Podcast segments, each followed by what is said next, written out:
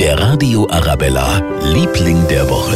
Hm, wer könnte das diese Woche sein? Spielen wir doch eine ganz kleine Runde Dingster und lassen die Kleinen erklären. Also ich glaube, dass es ein weißes Kleid anhat und einen Heiligenschein hat.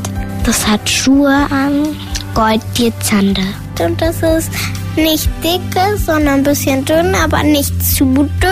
Hm, wer könnte es sein? Natürlich, das Christkind. Ja, es hat ordentlich was zu tun bis Heiligabend, deswegen ist es auch unser Liebling der Woche. Ja, aber gut, dass natürlich viele Helfer unterwegs sind auch. Liebe Mamas, Papas, Opas, Omas, Tanten, Onkel, auch sie sind natürlich unsere Lieblinge. Wir wünschen dir ein paar wunderschöne und einigermaßen stressfreie Feiertage. Der Radio Arabella, Liebling der Woche.